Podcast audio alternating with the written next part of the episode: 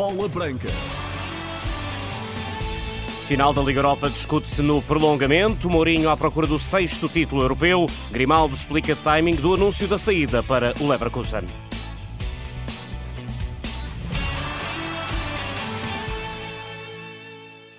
Muito boa noite. Joga-se esta hora ainda a final da Liga Europa, no prolongamento, 110 minutos. A Roma de José Mourinho, com Rui Patrício a titular, vai empatando a uma bola com o Sevilha na Puskas Arena, em Budapeste, na Hungria. Paulo Dybala marcou aos 35 minutos o golo para os romanos. Aos 55, Gianluca Mancini, de, com autogolo, fez o empate na partida. 20 anos depois do primeiro título europeu com o Futebol Clube do Porto, José Mourinho procura voltar a conquistar a Liga Liga Europa. Seria o sexto título europeu para o técnico português, que manteria o registro de invencibilidade em finais europeias. Já do lado do Sevilha, procura o sétimo título da Liga Europa na sétima final da prova. A acompanhar o encontro está o jornalista e comentador da Renascença, António Ribeiro Cristóvão, que se junta a esta hora, em direto a esta edição. Ribeiro Cristóvão, muito boa noite. Pelo terceiro ano consecutivo, a final da Liga Europa discute-se no prolongamento. Nos últimos dois anos, este, o resultado deu-se mesmo nos penaltis. Veremos o que acontece a verdade é que o jogo não está fácil para a Roma de José Mourinho. Não, muito boa noite. E essa probabilidade também se apresenta em relação a esta final a realizar em Budapeste. De facto, nesta altura, estamos já na segunda parte do prolongamento, o resultado mantém-se em 1 a 1 e tudo indica que teremos grandes penalidades para se apurar o vencedor desta competição deste ano. No uh, Puskas Arena em Budapeste, uma partida de qualidade, uma, uma, boa partida, com duas equipas uh, a baterem-se o melhor possível. O Sevilha foi melhor na primeira parte, obteve o golo aos 35 minutos por intermédio de Dybala. Depois, no segundo tempo, a equipa do Sevilha reorganizou-se e foi superior ao seu adversário. E viria mesmo a empatar, embora com um golo de Mancini, um autogolo aos 55 minutos, como disseste há pouco. Uma partida que depois decorreu já com a uh, visível uh, impossibilidade de alguns dos jogadores, uh, devido a questões de ordem física, há de facto um, uma sobrecarga muito grande durante toda a época que se reflete também nestes jogos das finais e, sobretudo, quando são eh, submetidas a prolongamentos, como é o caso desta final da Liga Europa. Portanto, os jogadores já estão de facto numa situação física muito debilitada, de um lado e do outro. Vamos ver o que é que vai acontecer, mas acredito que até ao final deste prolongamento não aconteçam mais golos para tudo depois se decidir nas grandes penalidades. Ribeiro Cristóvão, muito obrigado. Vai manter-se em linha. Vamos continuar a acompanhar o resultado. Para já, 113 minutos de jogo. Empata uma bola entre a Roma de José Mourinho e o Sevilha na Puskas Arena, em Budapeste, na Hungria. Vamos continuar a atualizar o resultado ao longo desta edição. Grimaldo explica timing do, do anúncio da saída para o Leverkusen. O lateral de saída do Benfica, após terminar contrato com o emblema da luz, revelou esta noite que foi apanhado de surpresa pelo anúncio do clube clube alemão na semana anterior ao derby com o Sporting na penúltima jornada do campeonato. Grimaldo pede ainda desculpa aos adeptos encarnados. Isso foi algo que não me agradou. Não sabia que se ia passar assim. Não entendi como as coisas vieram a público da forma como aconteceu. Falei com o Mister e disse-lhe que não percebia porque tudo isto tinha acontecido. Percebo que as pessoas se zangassem naquela altura, que se zangassem comigo, mas quanto a este tema eu não sabia o que se ia passar. A parte de que nesse tema eu, eu não sabia que isso ia passar, eu estava a 100%. Estava aqui a 100% desde o primeiro dia do ano. Apesar de poder acontecer muita coisa, uma lesão que me deixaria sem contrato na próxima época. Dei a vida pelo Benfica. Aos adeptos quer dizer que não sabia que estas coisas se iam tornar públicas de que se iam a fazer públicas estas coisas. Sobre o processo de saída, com a não renovação, Grimaldo revela ainda o acordo que tinha com o presidente do Benfica, Rui Costa. Eu sempre fui claro ao presidente. E... Sempre fui claro com o presidente. Disse-lhe que naquele momento ia continuar a dar tudo. Eh, não ia assinar por nenhuma outra equipa. Continuaria a trabalhar aqui e no final da época, ou até depois, quando tomasse uma decisão, lhe diria. E assim foi. Acabei por esperar até maio para assinar por outro clube. Tomei essa decisão e comuniquei ao presidente. Creo que foi em maio já para firmar com outro clube. Tomei essa decisão e se lo comuniquei ao presidente. Entrevista de Grimaldo à BTV esta noite, onde deixou ainda a porta aberta a um regresso à luz, onde passou sete temporadas e meia.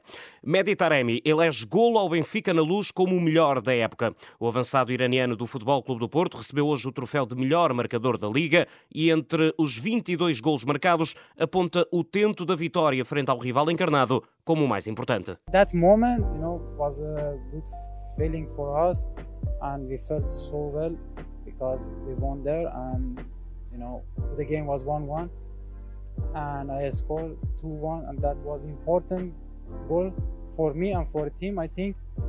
And we came back for the league to uh, try until the end to fight to get the title. But uh, we couldn't. But uh, our attitude uh, was good and I think that was important. Taremi a dizer que esse foi o momento onde conseguiu virar a temporada, apesar de não terem conseguido o título, eh, conseguiu reavivar a esperança pelo título para a equipa do Futebol Clube do Porto. Na altura, o gol Taremi fez o 2 a 1 para o Futebol Clube do Porto no Estádio da Luz, resultado final que se verificou na visita ao Benfica. No momento de receber o troféu de melhor marcador, Taremi agradece ainda aos restantes jogadores do Futebol Clube do Porto. Uh, é um prazer receber este prémio e é também graças aos meus colegas que me ajudaram muito. Significa muito para mim receber esta distinção. Estou muito orgulhoso. O avançado portista Taremi em declarações aos canais da Liga Portugal. Futebol Clube do Porto e Sporting de Braga preparam a final da Taça de Portugal. Nos azuis e brancos, João Mário continua lesionado. Nos arsenalistas, Sequeira, devido à lesão, é o grande ausente do jogo do Jamor. Para Barroso, antigo médio dos dois clubes, Sporting de Braga e Futebol Clube do Porto, terminam a época em excelente momento de forma e que ninguém pense num dragão fragilizado por ter perdido o campeonato as duas equipas acabam a época em excelente forma, estão em excelente forma para a final, assim penso que será um bom jogo. Uh, agora contar que o Porto está fragilizado por não por não conseguir o campeonato, isso é isso é isso é dar um tiro nos pés, porque o Porto normalmente reage até melhor quando as coisas não estão tão bem. Portanto, é, eu passei por lá e sei que as coisas são assim. Uh, agora tem um jogo todo tem um jogo onde, na minha opinião, são 50-50, é uma final. O Sporting Gara está bem, o Porto está bem, Barroso, antigo jogador de Futebol Clube do Porto e Sporting de Braga, em entrevista a Bola Branca sobre a final da Taça de Portugal. Precisamente para o jogo do Jamor, João Pinheiro é o árbitro escolhido para ajuizar a partida, com Nuno Almeida escolhido para o vídeo-árbitro. A final da Taça de Portugal está agendada para este domingo às 5 e meia da tarde. O Sporting renovou com Felipe Salicaia, treinador da equipa B, o treinador de 38 anos, que também orienta a equipa da Youth League League. Estenda-se a ligação aos Leões por mais uma época até 2024. Já José Mota renovou com o Farense por mais um ano e mantém-se como treinador dos Algarvios no regresso ao primeiro escalão do futebol português. Já no Passo de Ferreira é oficial. César Peixoto deixa o comando técnico dos Castores e não vai orientar a equipa na segunda liga. Precisamente no segundo escalão, a segunda mão do play-off de acesso à, à segunda liga entre Bessade e Lanque Vila Verdense terá lugar em Rio Maior no dia 11 às 5 da tarde, anúncio feito hoje pela Liga Portugal. O Al Nasser, sem Cristiano Ronaldo, bateu esta noite o Al Fateh por três bolas a zero no último jogo do Campeonato Saudita. O português não foi convocado após ter saído lesionado do último jogo, por forma a estar apto para os compromissos da seleção nacional.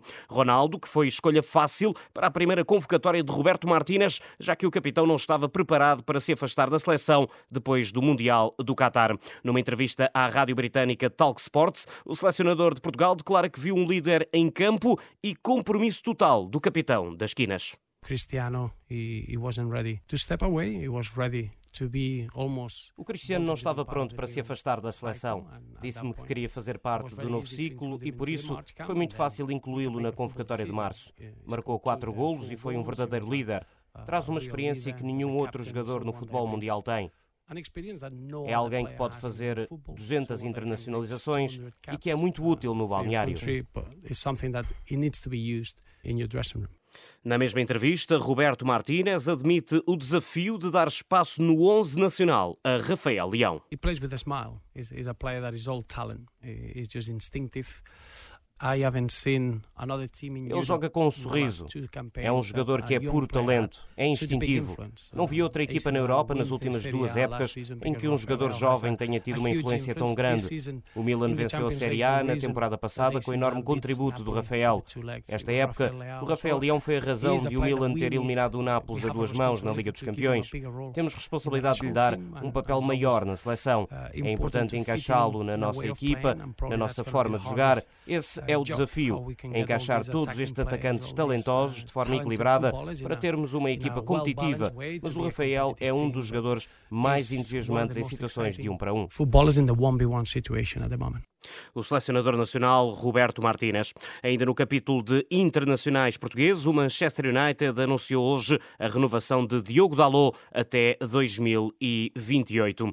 Passagem pela final da Liga Europa, onde com 121 minutos se foram atribuídos 6 minutos de tempo adicional pela equipa de arbitragem, mantém-se o empate a uma bola entre a Roma de José Mourinho e o Sevilha. Tudo aponta para um prolongamento na reta final desta edição de Bola Branca. Vamos voltar a fazer a análise a esta partida. Para já, na Seleção Nacional de Sub-21, Rui Jorge chamou João Neves, de 18 anos, para o europeu da categoria, que vai ter lugar na Geórgia e na Roménia dentro de três semanas. O selecionador dos Sub-21 justifica a chamada do médio do Benfica com a maturidade e qualidade que provou nas últimas semanas, num contexto de elevada exigência. São jogadores de, de, de qualidade uh, que estão em patamares de, de, exigência muito grandes, que, que o tem demonstrado, eh, tem demonstrado estar à altura do, do patamar em que está nesta, nesta altura no Benfica. Um, e como tal, como as suas prestações também o fizeram, uh, estar aqui nesta, nesta altura. Uh, claro que é um jogador que todos conhecemos uh, há algum tempo, mas nesta altura entendemos que é, que é bom estar connosco. Rui Jorge explica porque não leva ao europeu outros jogadores, já com passagens pela seleção A, como Gonçalo Ramos, António Silva, Gonçalo Inácio ou Vitinha, atletas que, pela idade e experiência internacional, dariam um contributo importante aos sub-21 de Portugal. Pela questão da idade, poderiam de facto estar mais alguns, mas claramente a prioridade é outra. Achamos que a partir do momento em que eles estão no patamar superior e nós temos vários jogadores a poder estar neste espaço com qualidade também, faz todo sentido eh, que eles estejam no nível acima e abrir esta porta para outros jogadores que de outra forma não a teriam. Eh, mas quando é por estes motivos, tudo, tudo muito bem. Só 23 jogadores vão ao europeu, mas Rui Jorge convocou 25 e explica porquê.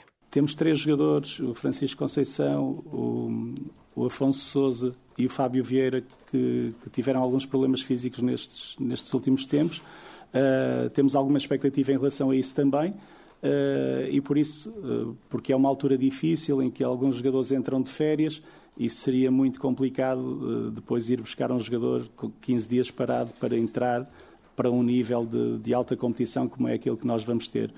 Portanto, decidimos trazer 25, uh, dois não poderão, poderão seguir para, para o último momento, mas são dois, esses dois jogadores merecem também muito estar aqui e estamos confortáveis com eles se tivermos que avançar com, com esses dois também. Portugal procura o primeiro título na categoria após perder as finais de 1994, 2015 e 2021. Ainda assim, mais do que a conquista do troféu, o selecionador do Sub-21 quer mostrar a qualidade dos jogadores no Campeonato da Europa. Nessas conseguiu atingir a final procuramos que nestas fases finais eh, consigamos demonstrar a qualidade do nosso jogador, da nossa equipa, demonstrar isso uh, noutros países, a outros países, a outras pessoas. E é isso que vamos tentar fazer desta vez também. Claro que temos sempre o objetivo e sabemos que se o fizermos da maneira que, que por vezes conseguimos, estaremos próximos de, de conquistar alguma coisa. Uh, mas acho que, que, o nosso foco deve estar sempre na outra parte. O, o que podemos fazer para estar a esse nível, para, para jogar bem, para, para sermos comprometidos, para, para sermos altruístas no nosso jogo. Essa deve ser a nossa preocupação. E se nós conseguir, conseguirmos fazê-lo bem, uh, estaremos mais próximos de, de conseguir um título Portugal estreia-se dia 21 de junho frente à Geórgia. Os outros dois jogos da seleção portuguesa no Grupo A são frente aos Países Baixos e frente à Bélgica. Nova passagem e agora com intervenção do comentador, do jornalista e comentador da Renascença António Ribeiro Cristóvão. 125 minutos na final da Liga Europa. Mantém-se o empate a uma bola e a verdade, Ribeiro Cristóvão, é que nestes últimos minutos, principalmente nesta reta final, muito pouco se tem jogado na, na Puscas Arena. Sim, porque o desgaste físico foi ainda mais evidente do que durante os 90 minutos de jogo. Realmente há muitos jogadores nesta altura que já não conseguem resistir ao cansaço, muitos deles atiram-se para o chão, outros em choques perfeitamente casuais eh, prolongam o jogo durante muito tempo e o árbitro deu seis minutos de prolongamento uh, neste prolongamento. Mas mesmo assim vamos ter mais do que seis minutos porque tem havido diversas paragens e agora certamente que o jogo irá continuar. De qualquer modo, como dizia há pouco, aquilo que mais nesta altura se perspectiva é que afinal se realize uh, para um lado ou para o outro a vitória, uh, que, que, haja grandes penalidades e, e, portanto, só assim tomada a decisão do vencedor. Mas de qualquer modo, há ainda uns lances finais, enfim, que podem trazer alguma surpresa, mas não se acredita que isso possa acontecer. O que parece, de facto, é que haverá grandes penalidades e vamos ver quem é que vai conseguir ser o melhor, o que está mais bem preparado, porque as grandes penalidades deixaram de ser um ocaso da sorte para passarem a ser um resultado de um trabalho muito profissional.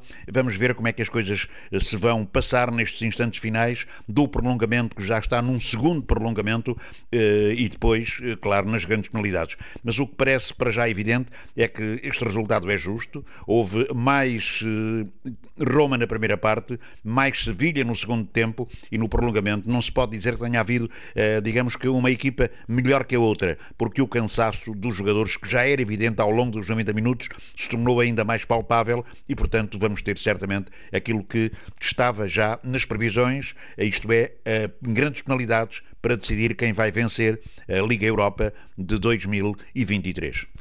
Estamos já de saída desta edição de Bola Branca das 10h30, para já com 127 minutos na final da Liga Europa. Empata uma bola entre a Roma do José Mourinho e o Sevilha. O resultado será atualizado nos próximos espaços, nos próximos espaços informativos na Renascença. É tudo. Muito boa noite.